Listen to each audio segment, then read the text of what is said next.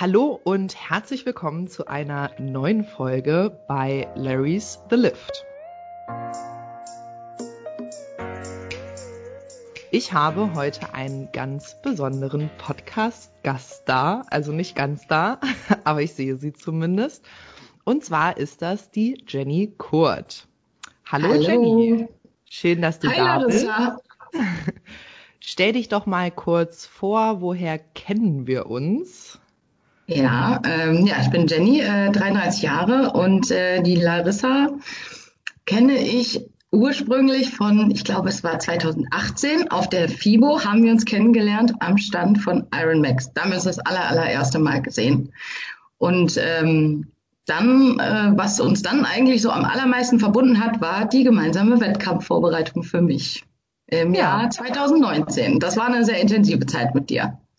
Genau, also wir haben uns genau 2018 auf der FIBO kennengelernt und da war ich so begeistert von dir und deiner Shape und deiner Form und Linie. Ja, dass ähm, ich gesagt habe, da ist auch auf jeden Fall Potenzial für mehr. Und ich glaube, das war dann auch auf irgendeinem Ironmax-Treffen, ne, dass wir dann gesagt haben, hier komm, lass das machen, das wird, das wäre geil. Äh, das weiß ich gar nicht mehr so ganz genau. Auf jeden Fall war das so auf der FIBO, da haben mich auch schon total viele angesprochen, du unter anderem ja auch und, und bequatscht und Mensch, äh, Jenny, mach das doch mal, geh doch mal auf die Bühne, mach das, nutzt das irgendwie, äh, deine Shape und so. Und dann habe ich immer gesagt, nee, auf gar keinen Fall, das ist, ist nicht mein, mein Sport oder das ist nicht so, Wettkampf ist nicht mein Ding. Und dann habe ich mir das ja echt mal noch ein bisschen durch den Kopf gehen lassen und dann haben wir uns auch wieder gesehen, das muss irgendwann im Herbst dann gewesen sein im frühen Herbst. Und ähm, ja, und dann habe ich dann doch gedacht, Mensch, vielleicht haben die ja alle recht und vielleicht sollte ich es einfach mal versuchen. Vielleicht erzählen die doch keinen Mist irgendwie. Ja, genau, ja. Genau. Und dann, ähm, genau, sind wir zusammen, man muss ja auch sagen, in meine äh, erste Saison als Coach gestartet. Mhm. Also da an der Stelle nochmal danke für dein Vertrauen rückblickend. Aber weißt du, ganz ehrlich, also ich glaube, zu der Zeit hätte ich mir auch mit niemand anderem das irgendwie vorstellen können, weil ich glaube, für mich hat da auch irgendwie so ein Stück weit ein Vertrauen einfach dazugehört dass man, dass man nicht einfach zu irgendeiner wildfremden Person geht und sagt, Mensch, jetzt mach mal was mit mir, und meinem Körper, ähm, sondern das war mir irgendwie auch total wichtig, dass so das Bauchgefühl stimmt und dass da irgendwie auch eine Sympathie ist und äh, ja, halt einfach ein ganz großes Vertrauen dem Coach gegenüber. Und deswegen warst du, gab es da für mich auch gar keine, gar keine andere Option. Also ich habe gedacht, wenn, dann mache ich das dann mit der, mit der Larissa. Ja, genau. Ja, das ist ja auch mal das, was ich sage, weil ich glaube einfach, wenn du jemandem deinen ganzen Körper und man muss ja auch dazu sagen, seine Emotionen, ja. die Emotionen oh, in die ja. Hand gibt, oh, ja. ähm, dann, dann braucht das halt irgendwie schon Vertrauen. Und wie lief so deine erste Saison für die, die dich jetzt so gar nicht kennen? Ähm, also ich fange mal so an. Ich habe mir gesagt, okay, mach das einfach mal ganz gechillt, geh das einfach mal ganz ruhig an. Also ich habe das die Wettkampfvorbereitung schon sehr ernst genommen und auch äh, wirklich diszipliniert durchgezogen. Aber ich habe gesagt, okay, für die Wettkämpfe geh es entspannt an und wenn es was wird, dann wird's was und wenn es nichts wird, ist es auch nicht schlimm. Es war so ein bisschen auch so ein Selbstversuch. Ich wollte da nicht zu naja, weißt, kennst du das, wenn man, wenn man halt schon so mit so zu viel Erwartung rangeht und dann am Ende irgendwie enttäuscht ist oder so. Und deswegen habe ich mir viel kleinere Ziele gesetzt und ähm, witzigerweise ist es dann überraschend gut gelaufen. ähm, ja, wir haben ja dann in, äh, in Hessen auf der Newcomer-Meisterschaft haben wir mich das erste Mal auf die Bühne gestellt. Ähm, ja, genau, da bin ich dann deutsche Newcomer-Meisterin in der Figur 1 geworden. Dann haben wir die ähm, Hessenmeisterschaft gemacht, da bin ich Vize-Hessenmeisterin geworden. Und dann noch die deutsche Meisterschaft und da bin ich dann deutsche Meisterin in der Figur 1 geworden. Ja, voll krass irgendwie, wenn ich nochmal so drüber nachdenke. Ja, ist schon ganz gut gelaufen, ja. Wahnsinn. Also wenn ich mir überlege, auch jetzt bei mir selbst, also wie lange ich äh, darauf hingearbeitet habe, solche Platzierungen zu erreichen und du hast das einfach in deiner allerersten Saison abgeruppt. Also das ist einfach heftig, nach wie vor mega verdient und ähm, bin immer noch der Meinung, du bist da ein absolutes Ausnahmetalent und auch einfach eine absolute Ausnahmegenetik, muss man natürlich auch sagen. Dankeschön. Und also nach wie vor absoluter Fan von der lieben Jenny. Ja, wir arbeiten nicht mehr zusammen. Also Jenny ist nicht mehr bei mir im Team, mein Herz, mein Herz. Genau, du bist im Team Hagen. Ja. Hagen, genau. Theoretisch. Theoretisch, ne? Aber im Moment ist ja nicht so viel, so viel äh, Planungssicherheit für Wettkämpfe gegeben, ne? Aufgrund der Corona-Situation. Also ich hatte ähm, Anfang des Jahres äh, oder Ende letzten Jahres angefangen, mich vorzubereiten für die Frühjahrssaison 20. Ja, dann war ich auch fast fertig. Aber dann äh, ja, wurde ja alles abgesagt und gecancelt. Und ja, deswegen ist es letztendlich gar nicht zu einem Start mit Team Hagen gekommen. Ja, ja. Wie ist das jetzt so in der, interessiert mich jetzt einfach nur mal persönlich, persönliche Interesse. Wie ist das jetzt so, ich sag mal, man schwebt ja gerade schon sehr arg in der Luft, ne? also so als mhm. Athlet. Ähm, wie regelt ihr das so ein bisschen? Also ich habe das jetzt mit meinen offensichtlichen Off-Season-Athleten, also die jetzt sagen, nee, für mich kommt jetzt irgendwie früher oder so gar nicht in Frage. Ich habe das halt mit denen so, dass ich denen jetzt trotzdem für das, was die halt zu Hause haben, irgendwie Pläne gemacht habe. Und ähm, ja, mit denen, die für früher irgendwie trotzdem noch anpeilen oder derzeit halt anpeilen, auch dementsprechend ein Plansetting gemacht. Wie ist das bei dir aktuell? Ähm, also tatsächlich ist jetzt momentan so ein bisschen alles auf Eis gelegt. Also ähm, ich meine, so ein bisschen weiß ich ja schon, was ich tun kann oder was ich machen kann, ähm, um meine Form zu halten oder um mich ein bisschen weiterzuentwickeln oder an meinen Schwachstellen noch zu arbeiten. Aber ähm, also ich sage mal, es hat sich halt alles irgendwie so hingezogen, ähm, dass ich erst gedacht habe, naja gut, okay, dann vielleicht die Herbstsaison. Dann hat die Herbstsaison, war das im Sommer ja irgendwie auch schon abzusehen, dass das irgendwie auch nichts wird. Und ähm, genauso verhält sich das jetzt, wenn man in, in, in das Frühjahr nächsten Jahres reinguckt, ist irgendwie auch noch so vage und unplanbar. Ne? Ähm, ich muss sagen, ähm, beim Team Hagen ist es zwar so, dass ich äh, auch theoretisch mir äh, einen Plan holen kann, ähm, aber letztendlich würde ich eigentlich schon sagen, ist es schon eher ähm, ein Team, wo man hingehen sollte, wenn man schon so ein bisschen so dieses Grundwissen auch einfach hat und äh, auch schon so ein bisschen selbstständig arbeiten kann in, in dem Bereich. Ne? Also wenn jetzt jemand so ein absoluter Newcomer wäre, klar, da hast du auch die Möglichkeiten, Pläne zu bekommen und, äh, und da wirklich ganz nach Anleitung. Aber ich sag mal so, bei den Fortgeschritteneren ist es ein bisschen, ein bisschen weniger. Da muss man schon auch ein bisschen selber aktiv werden, sag ich mal ich bin da ja, eh, ich bin eh der Meinung, dass äh, jeder Athlet, ne, gerade wenn man irgendwie, man selbst hat ja das Ziel, dass da irgendwie so eine gewisse Eigenständigkeit und eigenständiges mhm. Denken irgendwie so grundlegend vorhanden sein sollte. Was ist jetzt so dein Plan in der jetzigen Situation? Äh, also ehrlich gesagt habe ich noch keinen Plan. Mein letzter Plan war Frühjahr 2021, aber äh, also ganz realistisch, äh, das werde ich nicht machen. Ähm, also es haben ja jetzt im Herbst haben ja auch ein paar Wettkämpfe stattgefunden, so vereinzelt mal hier und da.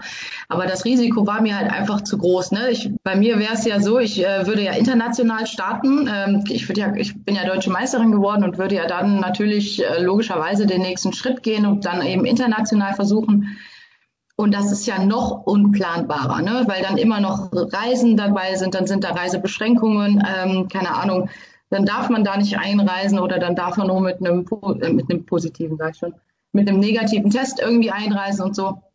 Und ich glaube, ich habe für mich jetzt einfach beschlossen, ich warte, ich sitze diese Corona-Krise aus und hoffe, dass ich dann vielleicht nächsten Herbst angreifen kann.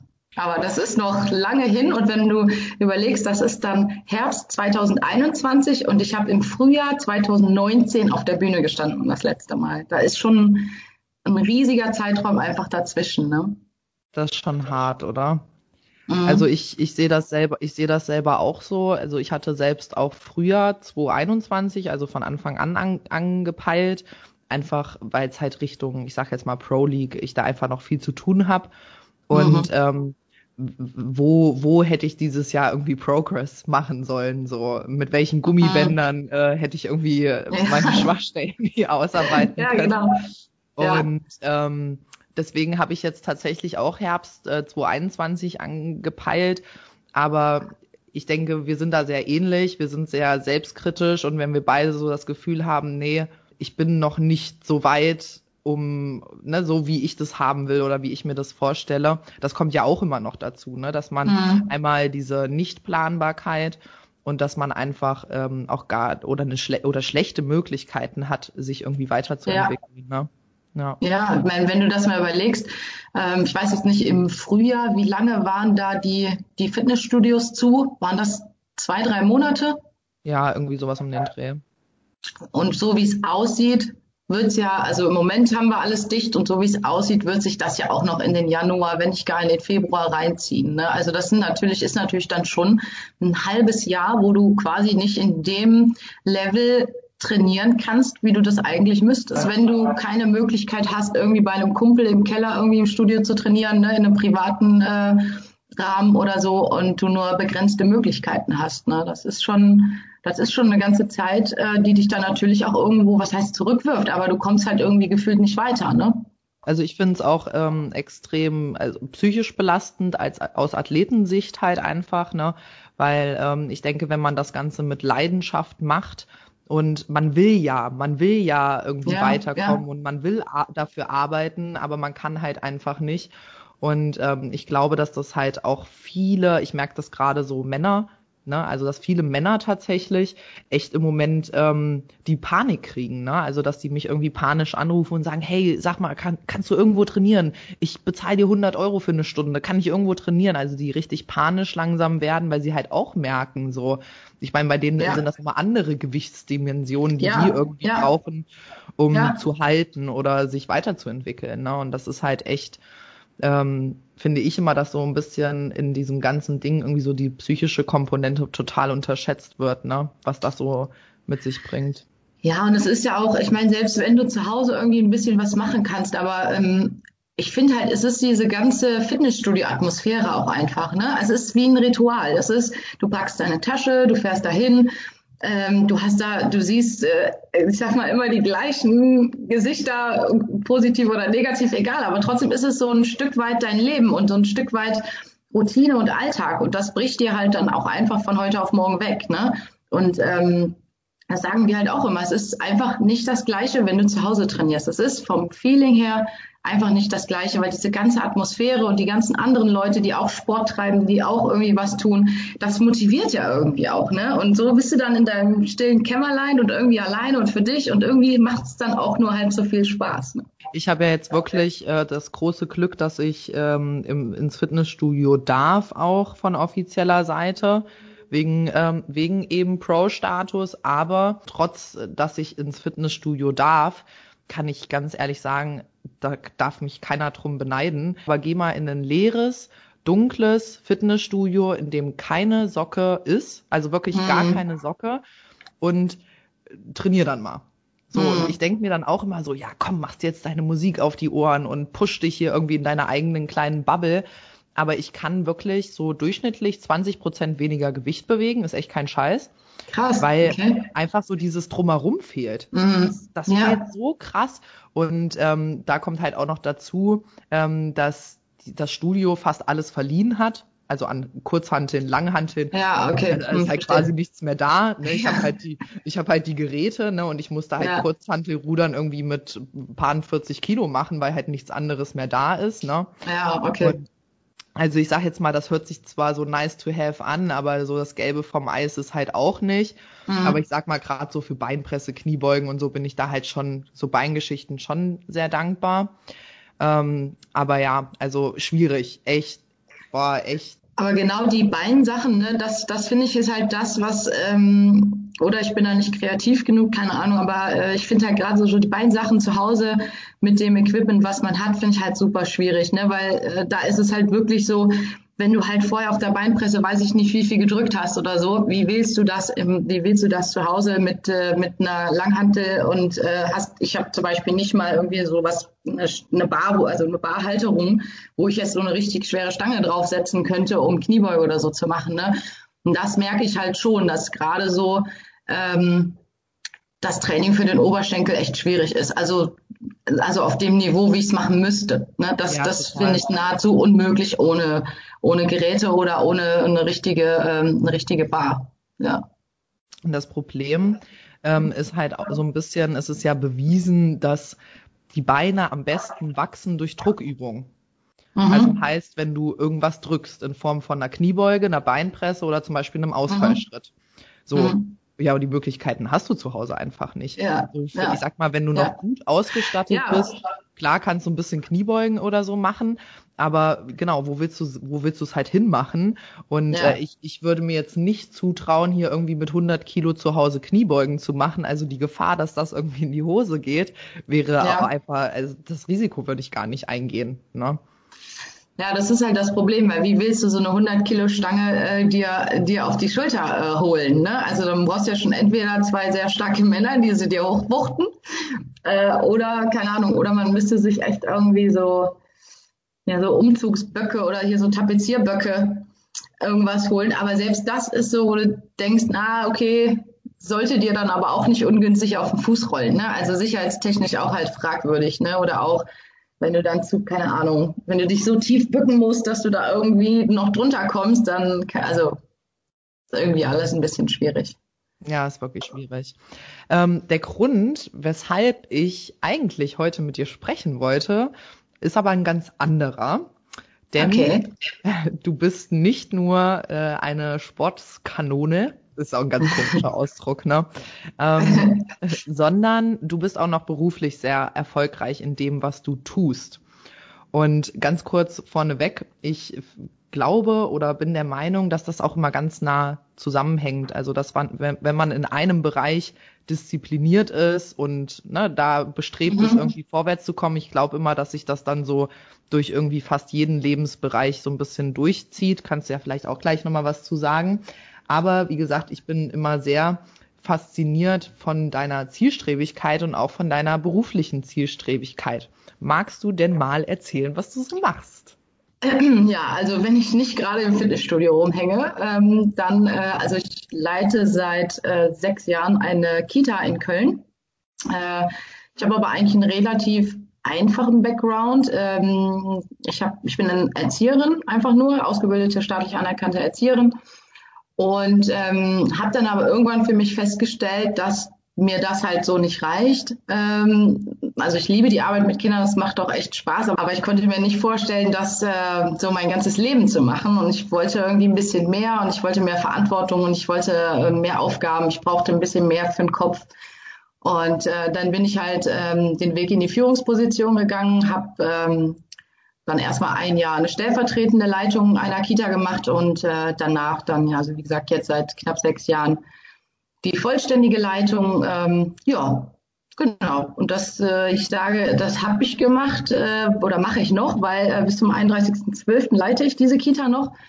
Und dann gehe ich nochmal einen Schritt nach oben und dann werde ich pädagogische Fachberatung für meinen Kita-Träger. Und das bedeutet, dass ich dann quasi für ähm, eine gewisse Anzahl von Kitas zuständig bin, äh, in Anführungszeichen. Also sprich, ähm, ich wechsle von der Führungsposition in eine Beratungsfunktion.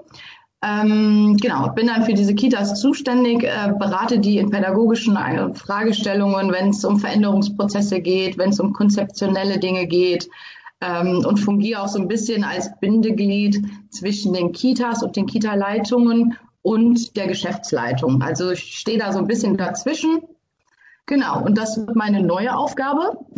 Ich habe das immer so, alle paar Jahre brauche ich irgendwie eine neue Aufgabe oder eine neue Herausforderung. Und äh, ja, ich freue mich total, dass ich da jetzt noch mal einen Schritt weitergehen kann. Ja.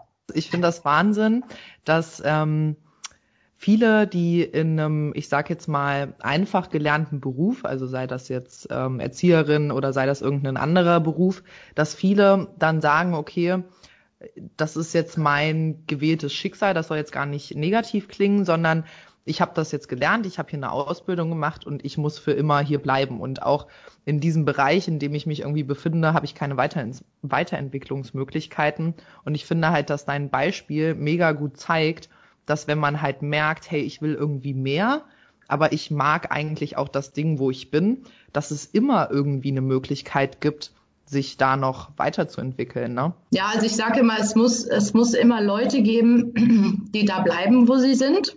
Auf jeden Fall. Weil jetzt mal am Beispiel der Kita gesehen, zum Beispiel, wenn jetzt jeder Mitarbeiter aus der Kita eine Leitung werden möchte, das funktioniert halt einfach nicht. Ne? Es gibt einfach nicht so viele Leitungsstellen, wie es Erzieherstellen gibt. Ne? Deswegen sage ich immer, es muss auch äh, in Anführungszeichen die Arbeiterbienen geben, die, die damit glücklich sind und äh, für die das die Erfüllung ist und äh, die das auch so ihr Leben lang machen möchten. Das finde ich voll in Ordnung und das finde ich auch gut, weil auch in dem normalen Job kann man sich ja weiterentwickeln oder sich eigene Ziele stecken oder ähm, engagiert und motiviert sein. Ne? Dafür muss man ja nicht unbedingt einen Karriereweg gehen. Ne? Ähm, aber ich glaube, das hat, äh, um nochmal darauf zurückzukommen, was du ganz am Anfang gesagt hast, ich glaube, dass das mit diesem Erfolgreichsein oder mit, mit, mit sich weiterentwickeln oder dass man diese Ziele dann auch erreicht, dass das was mit einer gewissen Einstellung einfach zu tun hat. Ne? Also ich glaube, wenn man, wenn man äh, wirklich selbstbewusst an so eine Sache rangeht und sich sagt, so, ich hole mir das Ding jetzt.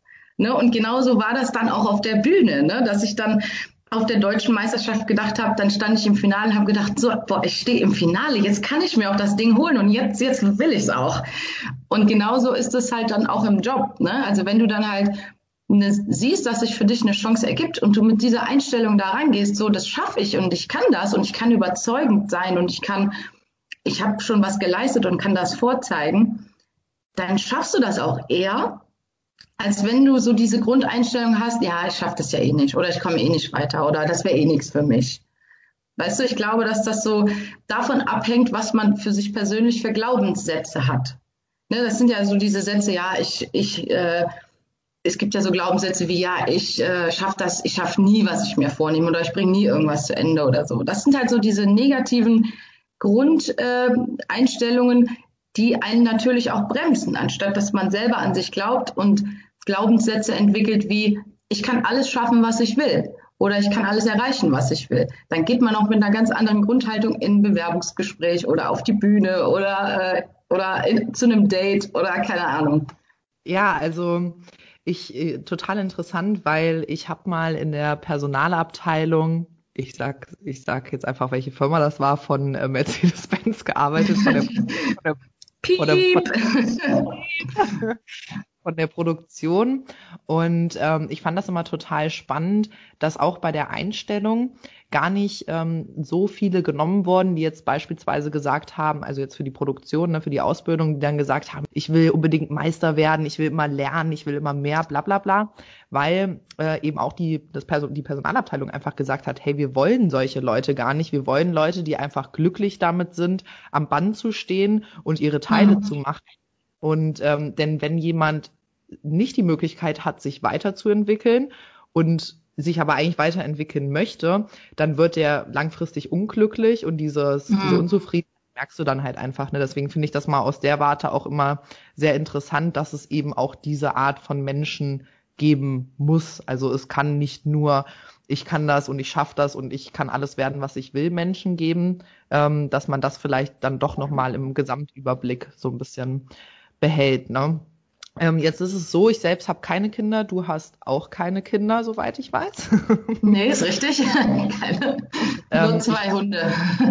Fast das gleiche. Ja. Und ich bekomme das bei meiner Schwester sehr viel mit. Also meine Schwester ist gerade das dritte Mal schwanger, also eine absolute Gebärmaschine im Vergleich zu mir.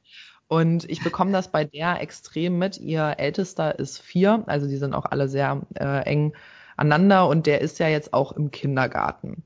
Und meine Schwester zum Beispiel, ohne das irgendwie werten zu meinen, aber die hat halt einfach nicht mit Sport und irgendwie jetzt super gesunder Ernährung oder so und ähm, ist halt so, wie sie Lust hat. Ja, wie gesagt, das soll gar nichts Bewertendes jetzt an der Stelle sein. Und ich finde das total erschreckend, dass alle irgendwie so Kinderessensprodukte, die so ganz furchtbar sind, immer, weißt du, was ich meine? So diese Verbindung, keine Ahnung, bestes Beispiel, Ferdi Fuchswurst, kennst du bestimmt auch, oder? Ja, das ist so eine Fleischwurst. Genau, das ist so eine Fleischwurst, so aus zusammengemanschten Schweineresten, glaube. Und ähm, da ist dann irgendwie so ein lustiger Fuchs drauf. Also wo du halt direkt siehst, okay, das ist die Ferdi Fuchswurst und da ist dann irgendwie noch eine Ferdi Fuchs Geschichte hinten drauf oder so. Also das ganz viele offensichtlich, ich sag jetzt mal Schrott Produkte dann explizit für Kinder gemacht sind. Ist dir das auch schon mal aufgefallen? Ja, klar. Also ich, letztendlich steckt da ja ein riesig, riesiges Marketing hinter und äh, die wollen ja einfach nur ihre Produkte an den Mann bringen. Ne? Und die denken natürlich, die Firmen, wenn sie es so verpacken, dass es, dass man offensichtlich sieht, ah, das ist für Kinder gemacht, dann, dann soll natürlich der, der unwissende äh, Elternteil denken, ah, wenn das für Kinder gemacht ist, dann oder wenn es ein Kinderbild drauf ist oder irgendwas Kindliches, dann ist es besonders gut für mein Kind. Ne? Dass letztendlich diese Fleischwurst eigentlich genau die gleiche ist, als wenn du die für Erwachsene kaufst. Ne? Dass das letztendlich vom Produkt her, von wie es gemacht ist, das gleiche ist, ist das eine. Dass das dann aber irgendwie auch noch, manche Sachen werden einfach als gesund deklariert oder da sind Vitamine drin. Ich sag jetzt mal hier, es gibt so gewisse Bonbons oder so, ne, wo dann hier doppelt Vitamin C oder sonst irgendein Quatsch und keiner sagt ja, äh, guck aber mal, wie viel Zucker da drin ist, ne? Und wie viel mit diesem einen Bonbon oder zwei Bonbons, wie viel Zucker du da im Kind dann reindrückst, ne? Also das ist, äh, das ist sehr verwirrend und täuschend äh, für Familien und Eltern, die Thema Ernährung nicht so beschäftigen oder auch nicht so gut auskennen. Das führt natürlich auch dazu, dass halt viele Familien auch ihre Kinder natürlich nicht so ernähren, wie es vielleicht eigentlich am besten wäre. Ich finde das wirklich fragwürdig im Sinne jetzt nicht der Eltern, sondern wirklich der Lebensmittelindustrie, mhm. weil ich das wirklich genauso sehe wie du, dass man da sagt, so woher, woher sollen sie es halt wissen? Da stehen Vitamine drauf, ist ja auch, ist ja auch entspricht der Realität und deswegen ähm, dürfen die es ja auch überhaupt erst draufschreiben. Aber dass man jetzt zum Beispiel bei den Bonbons, weiß nicht, das irgendwie abschwächt, weißt du? Also ich kann ja, ich kann ja auch nicht sagen, also kann ich schon, ne, aber ich kann ja jetzt nicht irgendwie Schokolade nehmen, mach da ein bisschen Multivitamin rein oder so und sag, oh, hier, das ist gesunde Schokolade, weil da sind Vitamine drin. Ne? Ja. Aber genau das ist ja das im Prinzip, was, was diese Firmen tun. Ne? Sie verkaufen eigentlich ein Scheißprodukt, um es mal auf gut Deutsch zu sagen, und verkaufen es aber so, als würde es den Kindern einen Mehrwert bringen. Und das ist bei so vielen Produkten. Ne? Oder wenn wenn äh, wenn es darum heißt, hier ist gesunde Milch oder sonst irgendwie was drin. Ja, man braucht doch jetzt nicht eine Kuhmilch, um irgendwie gesund aufzuwachsen und um gesund zu leben. Ne? Also das sind ähm, ja, das ist das ist schon irgendwie ein recht großes Problem ähm, gerade eben, wenn, wenn wirklich äh, die Familien, das wollte ich gerade auch nochmal sagen, die können ja überhaupt nichts dafür. Das ist ja, also es ist ja nicht nur bei Kindern so, es wird ja auch Erwachsenen ständig irgendwie erzählt, dass es, hier, du kennst das auch, diese Produkte, wo besonders viel Eiweiß drin ist wo aber auch besonders viel Zucker oder besonders viel Fett drin ist. Ne? Und nur weil dann irgendwie zwei Gramm Eiweiß auf 100 mehr drin ist als bei dem normalen Joghurt, heißt es dann aber, hier steht Fett drauf, extra viel Protein oder so. Also es werden ja nicht nur, nicht nur, nicht nur bei Kinderprodukten ist es so, sondern es ist ja auch, Erwachsene werden ja auch nach Strich und Faden letztendlich verarscht. Ich finde, ich finde das zum Beispiel auch heftig, weil dieser Eiweißhype, den gibt's ja noch nicht ganz so lange, so zwei, drei Jahre würde ich jetzt mal sagen. Und ich weiß gar nicht, welche Firma das ist, aber die hat dann auch zum Beispiel Proteinhüttenkäse. Also es ist einfach nur der Zusatz Proteinhüttenkäse. Und wenn mhm. du diesen Hüttenkäse neben dem Hüttenkäse für, keine Ahnung, was kostet der, 30, 40, 50 Cent oder so, daneben legst, sind das die identischen Werte, die identischen Inhaltsstoffe und teilweise die identischen Firmen, in denen es produziert wird. Aber nur weil dieser Zusatz, oh, Proteinhüttenkäse. Ah, alles klar. Müsste halt theoretisch auf jedem Produkt stehen, was Protein enthält. Das ist Proteinhähnchen und mm. das ist Proteinfisch. also total krass, aber wie manipulierbar halt die Menschen sind und diese, diese Unwissenheit und Leichtgläubigkeit halt einfach ausgenutzt wird. Aber ich finde es halt gerade irgendwie beim Thema Kinder, äh, noch mal ein bisschen fragwürdiger, weil meiner Meinung nach das, was die halt einfach in ihrer Entwicklung, wenn die halt aufwachsen, zu sich nehmen, dass es so entscheidend ist, wie dann später auch der Gesundheitsverlauf einfach ist. Ne? Genauso wie äh, wie viel Sport macht ein, macht ein Kind in der Jugend. Und ähm, ich sehe das zum Beispiel bei meinem Mann, der ja als Kind, ich sag jetzt mal speckig, übergewichtig war und wirklich immer viel Müll gegessen hat bis ins späte jugendliche Alter, der ist viel, viel weniger als ich, viel, viel weniger als ich. Und der hat immer so Probleme vom Körperfett jetzt nicht total schnell nach oben ne, zu kommen. Mhm. Und ich bin der ganz festen Überzeugung, dass wenn ein Kind als Kind übergewichtig ist, ich weiß nicht, wie da so die wissenschaftliche Grundlage ist, aber wenn ein Kind als Kind übergewichtig ist, dass es später es mal echt schwer hat, langfristig abzunehmen. Ja, also letztendlich ist es ja so, ähm, Kinder nehmen ihre Eltern als Vorbild. Ne? Und äh, im Prinzip nehmen Kinder die Welt so auf und so wahr, wie die Eltern sie vorleben. Und das ist, entspricht für die Kinder der, Real, der Realität. Kinder gehen davon aus, so wie Mama und Papa das machen, ist das richtig. Und sowas verankert sich natürlich total fest im Gehirn. Ne? Deswegen gebe ich dir da schon recht. Ähm, denke ich auch, wenn man in der Kindheit stark übergewichtig war und gewisse Essgewohnheiten hat, okay, wenn wir traurig sind, dann essen wir äh, Chips und keine Ahnung und äh, trinken Fanta und so, dass das einfach im weiteren Verlauf des Lebens ganz schwer zu löschen ist. Weil das einfach so ähm, ähm, ja, Verhaltensmuster sind, die unwahrscheinlich schwer sind wieder zu löschen. Also da muss dann wirklich schon ein richtiger äh, gedanklicher Umschwung passieren aus irgendeinem ganz, aus einer ganz tief liegenden Motivation heraus, dass man das schaffen kann, äh, das, das zu durchbrechen. Also ich würde sagen, es ist nicht unmöglich, aber es ist, wie du sagst, es erschwert das natürlich, weil alles, was du als Kind lernst, als Kleinkind, als junges Kind, verankert sich halt einfach ganz tief in, in deinem Kopf. Und das ist halt ganz schwer dann rauszubekommen.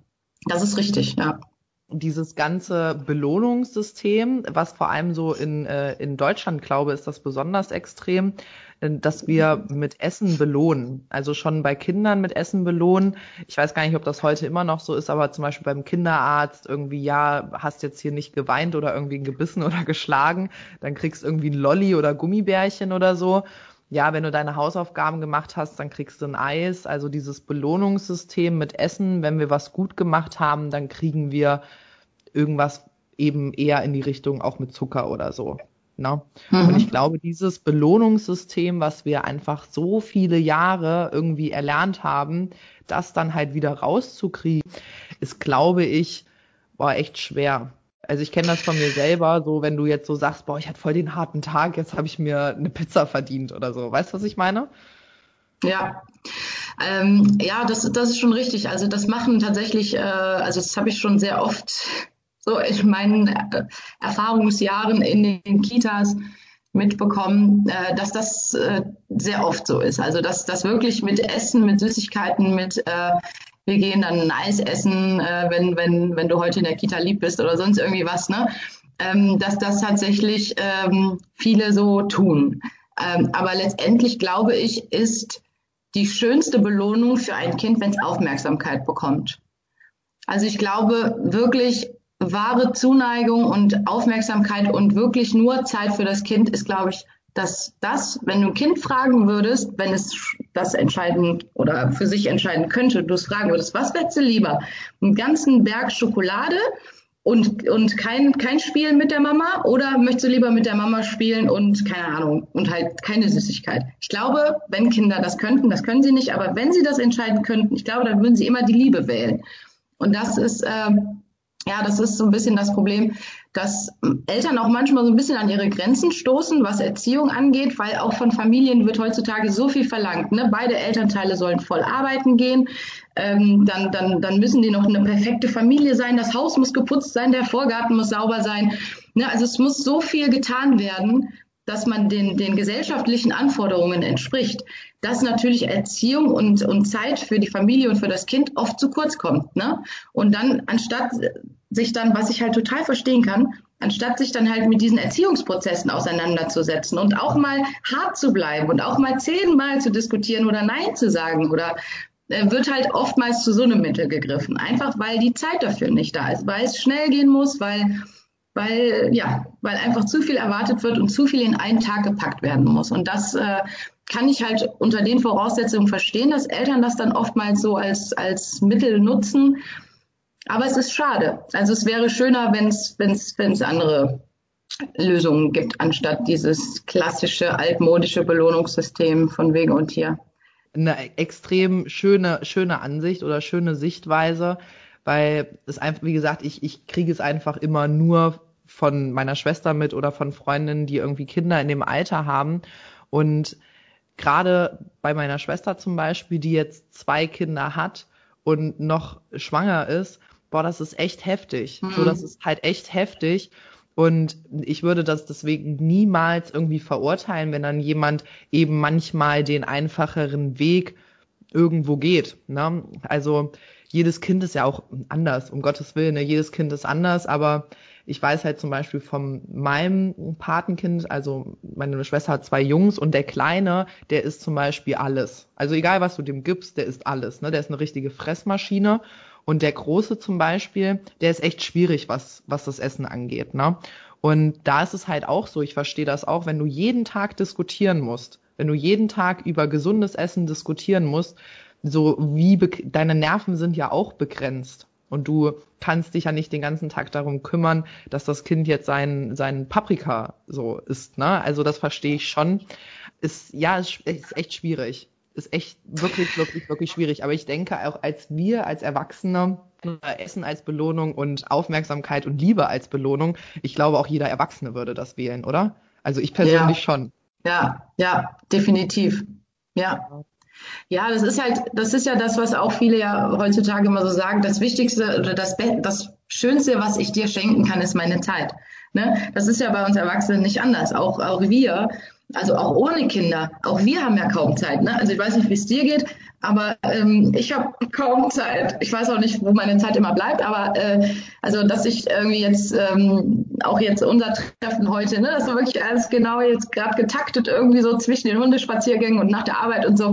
Ne? Auch da ist nicht so viel Zeit und das ist ja bei uns Erwachsenen nicht anders. Ne? Auch für uns ist ja auch ohne Kinder die Zeit trotzdem wertvoll und äh, jemandem die Zeit und die Aufmerksamkeit zu schenken das ist einfach in der heutigen Welt, ist das tatsächlich ein sehr großes, ja, ich will nicht sagen, Geschenk ist übertrieben, weil man gibt's ja auch gerne, ne, wenn man jemand gern hat, aber das ist schon, ähm, ja, Zeit ist halt super kostbar heutzutage, ne, weil wir alle so im Rush sind und so gestresst sind immer und ja. Wenn man das halt wirklich mal auch sieht, was von, von äh, einer Mama sage ich jetzt mal, ich nehme jetzt einfach mal die Mama, weil das halt so das klassische Bild ist, heute erwartet wird im Vergleich zu vielleicht noch vor 50, 100 Jahren oder so, das ist halt auch nochmal was anderes, was man eben alles irgendwie parallel managen und zeitlich halt einfach äh, leisten muss. Gibt's da, das würde mich auch nochmal interessieren, weil wie gesagt, ich kenne es nur von meiner Schwester, gibt's bei euch irgendwie keine Ahnung, irgendwelche Taktiken,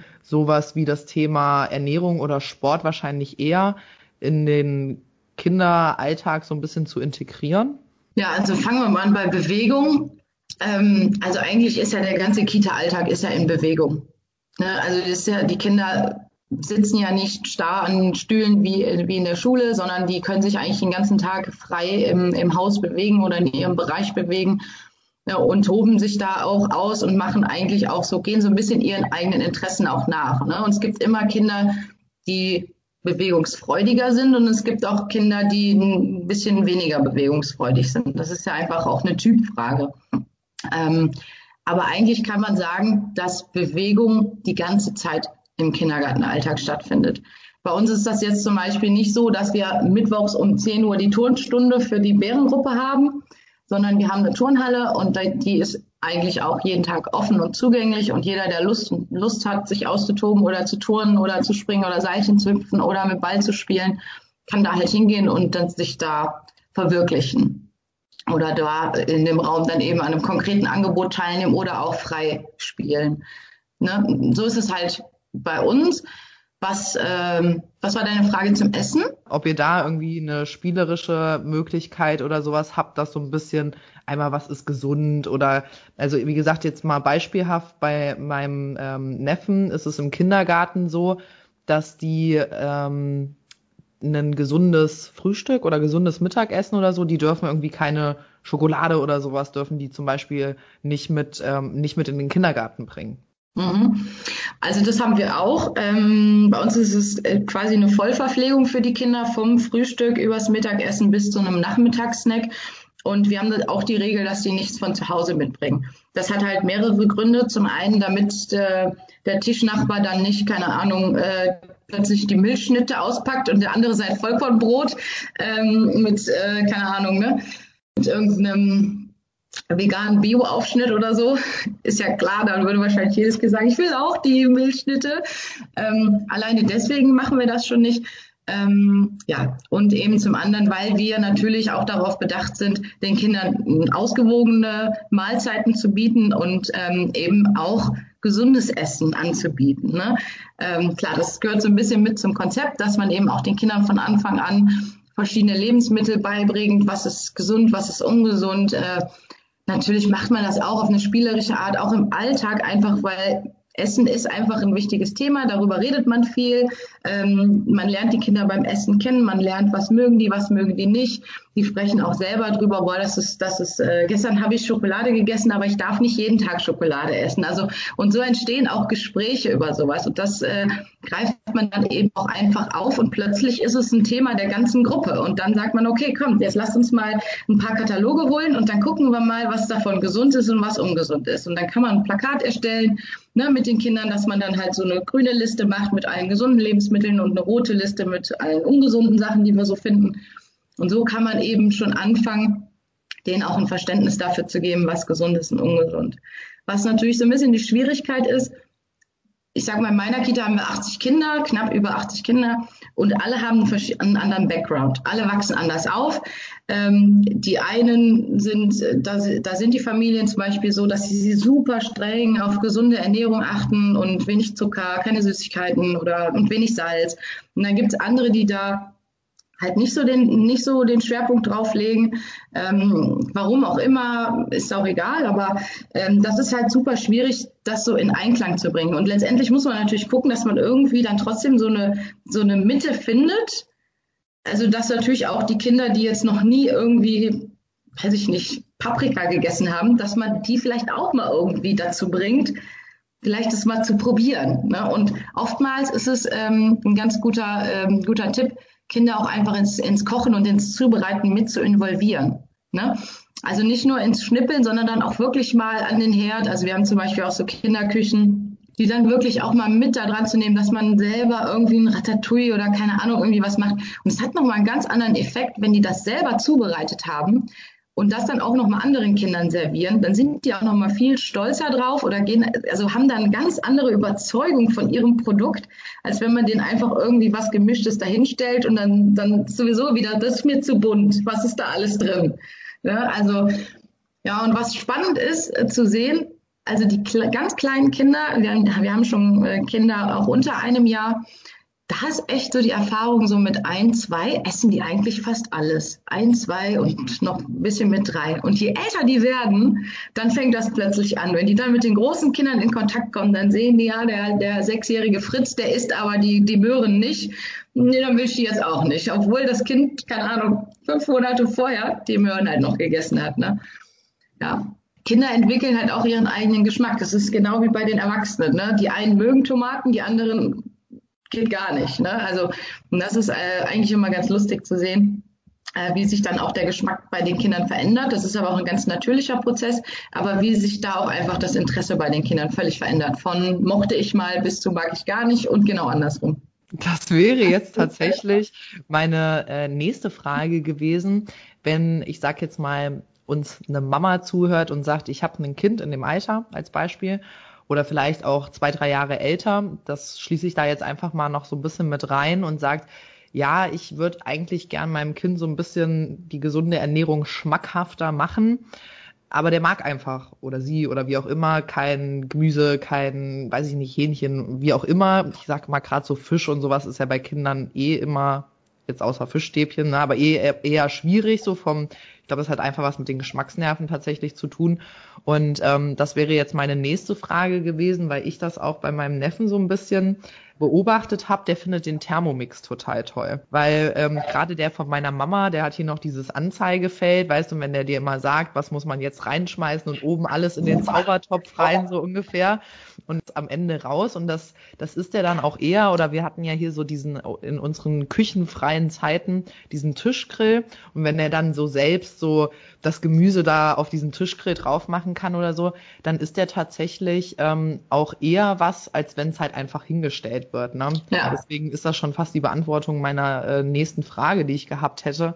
äh, was vielleicht, oder vielleicht hast du auch noch einen anderen Tipp, wie man einem Kind sowas vielleicht schmackhafter macht oder dass es das vielleicht einfach mal probiert oder weiß ich nicht. Also ich glaube, dass die, das Allerbeste, um dahin zu kommen, ist, wenn man es von Anfang an so macht. Ne? Also wenn man von Anfang an, äh, wenn wenn es gesunde Lebensmittel von Anfang an gibt, wenn Kinder von Anfang an lernen. Also ich bin, ich persönlich, ich bin kein Freund davon zu sagen, mein Kind darf gar keine Schokolade essen oder mein Kind darf gar kein Gummibärchen essen. Da gibt's auch Familien, die oder Eltern, die, die, die so eine Einstellung haben. Das ist nicht meine persönliche Meinung. Ich bin der Meinung, Kinder sollten sich gesund ernähren. Genau, also ich finde, sie sollten einen gesunden Umgang damit lernen dieses gesunde Maß kennenzulernen, weil es bringt doch nichts, wenn man diese Sachen seinem Kind völlig verwehrt, weil ich glaube, irgendwann kommt das Kind in die Situation, dass es mehr Freiheiten hat und nicht mehr so viel von Mama und Papa beobachtet wird. Und dann kommt das Taschengeld und dann ist der erste Gang zum Kiosk mit den Freunden, weil jetzt kann man sich ja endlich mal die fette Tafel Schokolade kaufen und keiner guckt zu, wenn ich sie vernichte. Ne? Und ich glaube, dass es halt einfach wichtig ist, von Anfang an dem Kind das schon so beizubringen, vorzuleben. Weil es bringt auch nichts, wenn ich meinem Kind sage, ich möchte, dass du das isst, aber der Papa hat eben eine dicke, fette Pizza gegessen. Ne? Dann ist ja klar, dass das Kind dann denkt, warum darf ich das denn nicht auch essen? Also ich glaube, Modelllernen ist ein großes Thema. Also wie wird es mir vorgelebt? Und man sollte eigentlich schon von Anfang an anfangen, Kindern das beizubringen, sie zu involvieren. Wie wird Essen zubereitet? Was wird aus dem Essen, wenn wir es machen? Warum sieht das nachher so aus? Wie viele Kinder wissen gar nicht, wie manche Lebensmittel unverarbeitet aussehen. Ne? Oder, oder Nudeln. Ja, wie werden Nudeln denn eigentlich hergestellt? Ist ja auch mal, obwohl Nudeln jetzt kein Problem bei Kindern sind in der Regel, aber es ist ja trotzdem mal interessant, auch einfach mal Nudeln selber herzustellen, damit Kinder auch mal wissen, ah, okay, was wird da eigentlich alles reingemacht oder wie, wie, wo, wo kommt der Reis her oder wo kommt, wo kommt das Hähnchenfleisch her? Ne? Also das ist schon, glaube ich, ähm, ein Thema, wo man von Anfang an die Kinder immer irgendwie mit involvieren sollte und nicht, äh, nicht irgendwas hinstellen sollte und die Kinder wissen nicht, was herkommt. Ich glaube, dass das dass das der erste Schritt ist. Und später, wie du auch gerade gesagt hast, das mit dem Thermomix finde ich eine geniale Idee, weil ich könnte mir echt vorstellen, dass die dann halt so denken, das ist irgendwie so voll der Zaubertrank, den man da irgendwie zusammenmischt oder so, dass das auch eine gewisse Faszination dann auf die Kinder ausübt. Und äh, ja, dann kann man das nur versuchen, noch irgendwie auf eine spielerische Art und Weise zu machen. Ähm, aber wichtiger ist tatsächlich von Anfang an das richtig vorleben und die Kinder in, in die Zubereitung, wenn möglich, mit involvieren. Also ich bin da, ich bin da komplett bei dir, was so das Thema äh, Balance, ne, wie man es mal so schön sagt, angeht. Also ich finde auch, dass ich nenne dir auch gleich mal ein Beispiel, was ich so ein bisschen aus meiner Jugend kenne.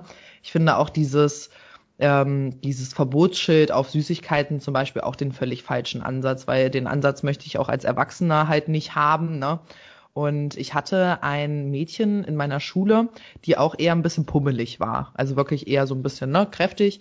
Und ähm, die Familie war in unserem Bekanntenkreis.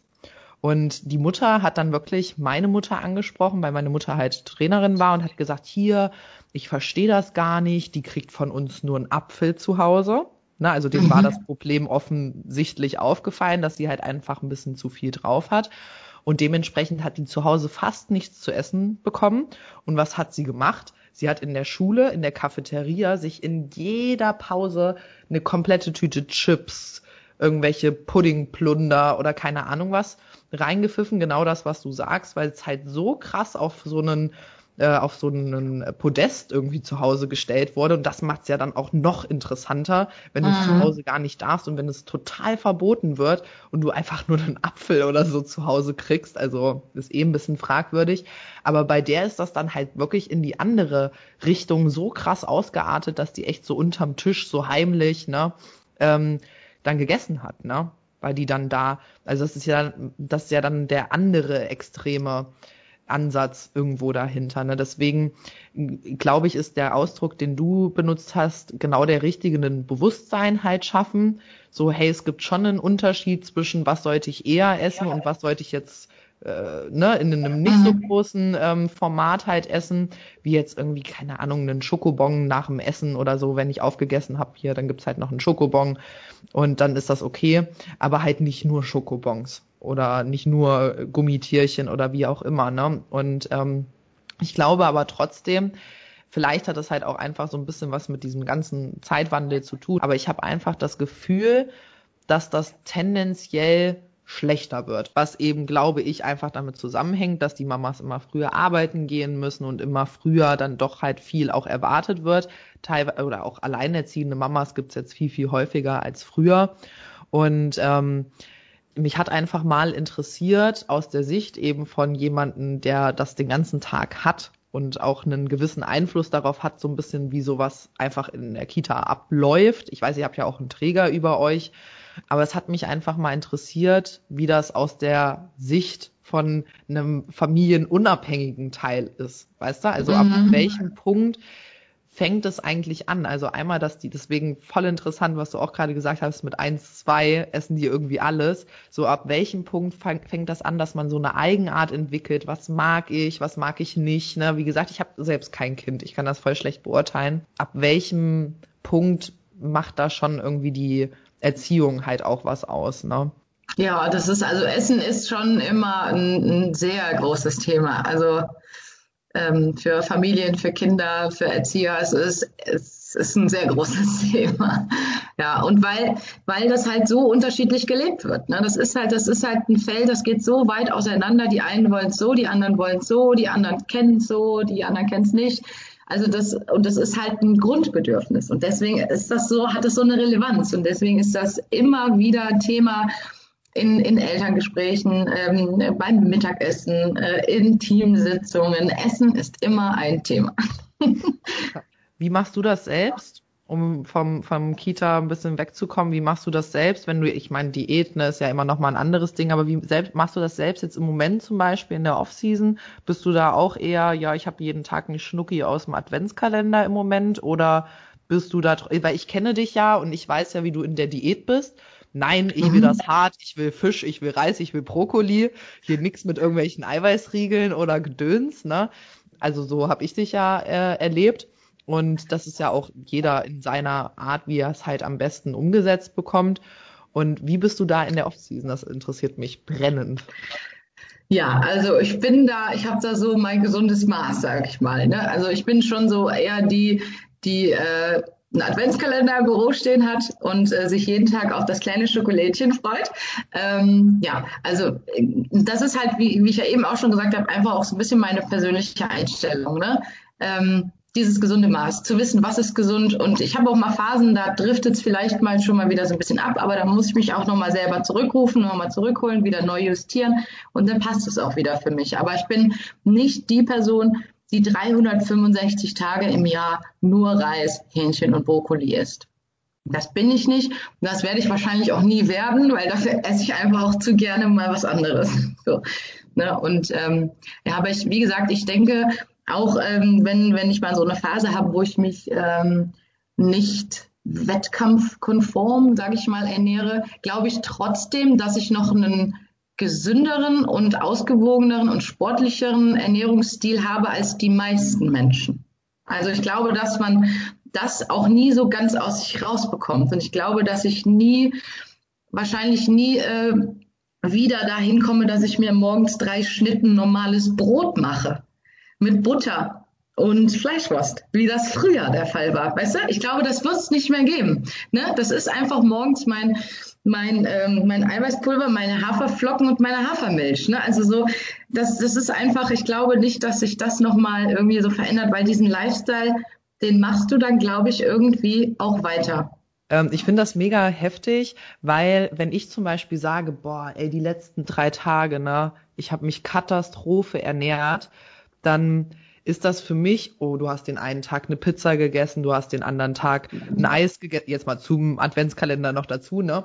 Und trotzdem, wenn du es in der Gesamtheit betrachtest, war meine Ernährung von diesen drei Tagen wahrscheinlich immer noch besser als von 90 Prozent der Bevölkerung so. Weil das, was ich ja. über den restlichen Tag gegessen habe, einfach gesund und lecker und keine Ahnung was, ballaststoffreich, wie auch immer war. Aber das ist so krass, was man für ein Verhältnis einfach bekommt, was für in den eigenen Augen gesund und ungesund ist einfach, ne? Ich bin da ja voll bei dir, also ich kommuniziere das ja auch immer ganz offen und ehrlich, dass ich liebe Schokolade und für mich gehört halt das einfach in der Off-Season dazu, ne? Jetzt nicht fünf Kilo am Tag oder so oder komplett zu eskalieren, also eben einfach genau dieses Maß und ich finde, ähm, jetzt mal Athlet oder nicht und weil ich kenne auch Leute, die sagen, entweder du isst 365 Tage clean oder du willst es nicht genug. Ja, ich will aber halt ja. auch genießen und leben und ne, das ist das ist prioritätenmäßig bei mir einfach weiter oben. Ja, also ich, ich glaube, das ist genau das, was du sagst, dieses gesunde Maß von Genießen von dem, von dem man weiß, dass man es genießen sollte, im Sinne von tägliches Adventsschoki. Zum Beispiel meine Mädels fürs Frühjahr, die starten jetzt oder haben fast alle jetzt im, irgendwann im Laufe von, vom Dezember schon in so eine softe Diät gestartet, damit die über die Feiertage komplett mit der Diät aussetzen, also schon so ein bisschen gucken, ja, dass sie ihr Eiweiß drinne haben, aber die dürfen dann auch richtig Gas geben über Weihnachten, weil ich mir einfach denke, das sind Feiertage mit deiner Familie, da sollst du nicht mit deiner Tupperdose sitzen, so. Ja. Deswegen haben, deswegen haben die dann zum Beispiel irgendwie ein paar Tage früher angefangen oder auch das zum Beispiel nochmal Thema Kita. Ich finde es auch völlig okay, wenn ein Kind oder eine Kita ein Plätzchen backt in der Weihnachtszeit. Gehört für mich gehört genauso dazu. Ja, das ist, das ist ja auch Kultur. Ne? Also das ist ja auch irgendwo ein Stück weit äh, Normalität. Ne? Und ähm, auch das äh, ist, sind ja auch, das sind ja auch schöne Momente, das sind ja auch besondere Erlebnisse für Kinder, ne? Oder auch oder auch für Erwachsene, wenn es Tradition ist, dass die Oma dann irgendwie die Kekse backt, ja, dann nimmst du einen Keks. Du nimmst ihn auch, wenn du Bodybuilder bist, weil du möchtest die Oma nicht enttäuschen. Ne? Also und äh, dann und trotzdem kann man deutsche Meisterin werden, wenn man jetzt diesen einen Weihnachtskeks gegessen hat. Ne? Also das eine schließt das andere ja nicht aus. Ne? Man sollte halt nur nicht die ganze Keksdose fressen. Ne? ja, ja. Und ähm, ja, ich hatte das auch, weil nach äh, nach meinem Wettkampf in Prag hat meine Mama mich mit meinem Lieblingskuchen zu Hause empfangen, weil das war dann auch mein letzter Wettkampf der Saison und da habe ich wirklich, da haben dann wirklich viele geschrieben, wie kannst du nur, bist jetzt Profi, wie kannst du Kuchen essen? Ich sag so, ich habe jetzt ein halbes Jahr verdammt noch mal gelitten so und ich ja. esse jetzt diesen verdammten Kuchen, weil ich einfach Bock drauf habe. Ähm, nee, aber da, ich glaube, da könnte man noch ewig lange drüber diskutieren. Ähm, aber das ist schön, dass du da ein äh, gutes und gesundes Maß für dich gefunden hast. Das finde ich, finde ich immer echt wichtig. Und ähm, ich habe zum Beispiel eine Athletin, ich weiß, die wird das auch hören, weil die ist nämlich ähm, absolute Podcast-Hörerin, also im Allgemeinen. Und die zum Beispiel, die hat jetzt ihren, boah, die arme zweiten Anlauf im Herbst. Die wollte eigentlich schon im Frühjahr starten, hat dann gesagt, okay, nee, ich bereite mich trotzdem für Herbst vor und Herbst jetzt eben auch nicht. Und hm. Frühjahr will jetzt trotzdem aber auch noch mal im Frühjahr. Also die zieht durch. Die sagt so, ich mache das so lange, bis ich irgendwann da oben stehe. Und ähm, die zum Beispiel, die muss ich äh, zwingen dazu. Jetzt in der lockeren Phase, weil die ist ja eigentlich zwischen Ausdiäten und wieder in die Diät gehen so ungefähr, dass die äh, auch mal richtige Schokolade ist und nicht irgendwie ein Eiweißriegel. Ne? Da musst du halt auch immer echt hm. vorsichtig, vorsichtig sein. Ne? Also ich drücke die Daumen, dass im Frühjahr alles klappt und dass sich das alles gelohnt hat für Sie. Wirklich. Ich bin ganz gespannt, wer es ist. ähm, ja, aber das ist, das ist, da kann man natürlich jetzt auch wieder so ein Thema draus machen. Ich glaube, dass es auch, also es gibt ja viele äh, Bodybuilder, die halt wirklich 365 Tage im Jahr wirklich nur Reis, Hähnchen, Brokkoli und nie was Süßes oder nie irgendwie ein Gläschen Sekt irgendwie, wenn die Mutti Geburtstag hat oder so ich frage mich manchmal, ob da irgendwie auch irgendwie so ein, so ein tiefer gehender Zwang oder vielleicht auch irgendwie auch irgendwie Ernährungsgewohnheiten aus der Kindheit irgendwie wieder so rauskommen. Weißt du, also das ist vielleicht auch mal spannend zu, zu hinterfragen, warum gibt es die Bodybuilder, die so, so sage ich jetzt mal, so eine Einstellung haben wie wir. Es darf auch mal das Adventskalender-Schokolädchen sein und die anderen, die das so ganz krass, also 365 Tage im Jahr straight durchziehen. Ich äh, ja, das ist, ist, ist, ich könnte das nicht. Ich könnte es nicht. Also wenn du mir sagen würdest, Jenny, du darfst jetzt zwei Jahre lang keine Schokolade mehr essen oder so, ich glaube, das könnte ich nicht. Ich habe auch mal meinen Mann gefragt, also mein Mann ist so deftig, ne, und der ist so Team Pizza und sowas, also sowas findet der eher geil und bei mir ist es ja absolut süß. Und ähm, ich habe dann auch gesagt, stell mal vor, ich würde jetzt sagen, du darfst zwei Jahre keine Pizza essen. Sagt, guckt er mich auch so an und sagt so, warum? Das will ich mir überhaupt nicht vorstellen. Ja. Ne? Und wenn du das einem Bodybuilder sagst und sagst, hey, du, also wie gesagt, nicht über einen Kamm geschert, aber sagst, hey, wenn du jetzt zwei Jahre keine Pizza isst, so, dann, keine Ahnung, wirst du das und das. Was meinst du, wie viele das tun würden? Ja. Ich glaube richtig viele. Ja. Ich glaube richtig viele, weil einfach so dieses, Ziel einfach so hoch gesteckt von der Priorität ist. Ich glaube vielleicht deswegen. Ich mhm. habe jetzt mal ein Video von einer ähm, auch äh, Figur Pro gesehen, ne? Und äh, die hat sich dann auch auf den Wettkampf vorbereitet und wurde halt gefragt, so ja, was sind so deine Gravings in der Diät, ne? Was triggert dich so an Essen? Und die guckt so richtig böse, sagt so, ich habe keine Gravings, so ich ich habe mich triggert gar nichts in der Diät, weil ich kenne mein Ziel. Weißt du, was ich meine? Und ich glaube, das ist so ein mhm. bisschen so dieses gleiche äh, Setting, aber ich könnte das halt nicht über, ich kann das für ein paar Wochen aufrechterhalten, aber halt ja. nicht, wenn ich ja. weiß, okay, ich bin jetzt hier gerade eigentlich in einer soften Phase, ich trainiere hier mit meinen Gummibändern zu Hause irgendwie, ne? Ja, ja. Ähm, da fehlt halt dann so ein bisschen diese Ernsthaftigkeit und dieses konkrete Ziel. Aber nochmal vielleicht abschließend auch an der Stelle, äh, weil das Thema internationale Starts, ne, also dich ja betrifft, ähm, ich finde es ein bisschen schwieriger, wenn man jetzt sagt, ich will national starten, weil Deutschland da halt wirklich auch schwierig ist, ne, so mit Vorschriften und so. Aber was internationale Starts angeht, würde ich mir gar nicht so Gedanken machen, weil im Bereich Spanien zum Beispiel, ich weiß gar nicht, wie viele Wettkämpfe die letztes Jahr hatten, aber 20 bestimmt international. Da muss man natürlich so ein bisschen gucken, ne? Mhm. also wo fahre ich, wo fliege ich da hin und so. Aber Spanien, Russland, und das gehört ja auch alles zur IFBB Elite, die haben wirklich, da ist wirklich äh, echt viel, hat, hat viel stattgefunden. Also von daher, mhm. ich sage jetzt mal, auf eine internationale Saison sich vorzubereiten, ist immer noch meiner Meinung nach mit weniger Risiko verbunden als auf eine nationale Saison in Deutschland. Ne? Ja, also bei mir waren es jetzt mehrere ähm, Gründe, warum ich mich jetzt auch gegen, den Früh gegen das Frühjahr entschieden habe. Das ist natürlich auch unter anderem mein neuer Job ne, der im Januar startet. Ähm, das ist halt für mich einfach super, eine super große Umstellung von der Logistik her. Ich habe halt vorher einen festen Arbeitsplatz gehabt in einer Kita und jetzt wird es halt auf mich zukommen, dass ich halt auch in andere Kitas fahre, dass ich, wenn irgendwo eine Krise ist, sage ich mal, dass ich dann mit dort mehr vor Ort sein muss, längere Tage. Ne? Ich kann das also noch gar nicht einschätzen, wie sich das so äh, planungstechnisch von der Zeit, von der Arbeitszeit her so gestalten wird. Und das war halt mit ein Grund, dass ich gesagt habe, ich will mich jetzt natürlich auch mal als erstes die ersten Monate wirklich hundertprozentig auf meine neue Stelle konzentrieren. Ähm, weil, das weißt du ja selber, so eine Diät ist einfach, die beschäftigt dich halt einfach 24-7, auch wenn du vielleicht andere Dinge tust, aber trotzdem denkst du schon wieder, wann kann ich das nächste Mal essen, ne, so ungefähr. Und ähm, das war halt mit ein Grund. Ne? Und, ähm, und jetzt bin ich auch ehrlich, ähm, mit diesem Light Lockdown jetzt wieder die Gyms zu, finde ich halt auch irgendwie wieder scheiße, um sich wirklich richtig vorzubereiten, um gute internationale Performance irgendwie abzuliefern. Und ähm, ja, deswegen aber fürs, für den Herbst weiß ich dann schon mal Bescheid, als es da dann alles wieder ein bisschen äh, easier ist und das mit dem Job sich eingependelt hat und so, dann werde ich da mal gucken, dass ich das dann echt mal angehe. Das ist halt echt das Thema Prioritätensetzung. Wenn du weißt, hey, der neue Job, das ist mir voll wichtig, so ich will da alle meine Energie ähm, reinstecken, dann macht es einfach keinen Sinn, eine Diät zu machen. So, weil du kannst nicht auf zwei Hochzeiten in so einer Prep, vor allem halt eine internationale Prep, kannst du einfach kannst du einfach nicht machen. Und das ist ja auch nochmal so ein, ähm, so ein Punkt, den man berücksichtigen muss, dass eben in Russland, Spanien und so die Gyms alle offen haben. Ne? Die bereiten sich hm. ja alle weiter fröhlich vor. Und das interessiert die auch reichlich wenig, dass wir diese Bedingungen haben, wenn die auf der Bühne stehen und dich mit Haut und Haaren fressen. Ne? Das ist halt, das ist ja. halt einfach leider, leider, leider trauriger Fakt im Moment.